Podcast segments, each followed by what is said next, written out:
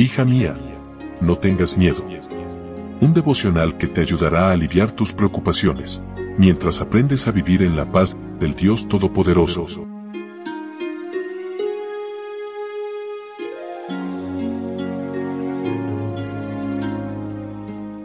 Hoy es 18 de marzo. Hola, hola, ¿cómo estás? Muy buenos días. Mi nombre es Analía y estoy feliz de poder saludarte en esta mañana de sábado y darte la bienvenida una vez más a nuestro devocional para damas, hoy con el título Caerán a tu lado mil, mas a ti no llegará.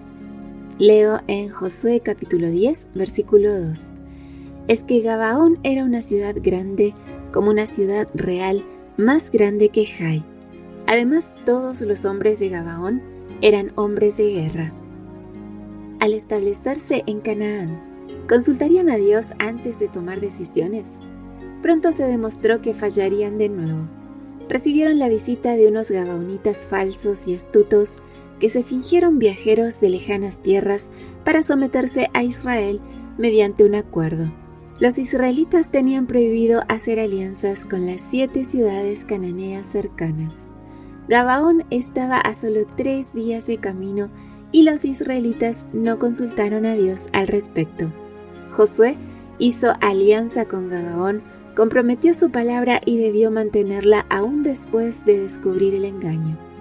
La obligación incurrida al empeñar uno su palabra, con tal que no sea para cometer un acto malo o ilícito, debe tenerse por sagrada.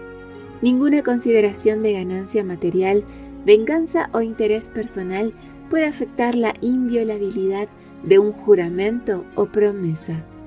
Los gabaonitas también sufrieron las consecuencias de su engaño y mentira. Estos habitantes de una ciudad pujante y próspera fueron sometidos a servidumbre. Durante generaciones no escalaron mayor estatus que ser leñadores y aguadores del santuario. La mentira les salvó la vida, pero les reportó deshonra y servidumbre. Su engaño resultó en servidumbre permanente cuánto aborrece Dios la mentira.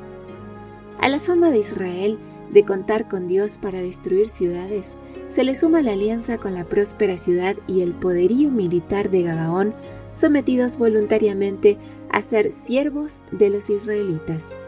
Las demás naciones vecinas se aterrorizaron por la presencia de los israelitas en medio de ellos y realizaron alianza entre ellos para vengarse de quienes habían hecho paz con los invasores israelitas. Amiga, cuando entres en pacto con Dios, tus enemigos se llenarán de miedo.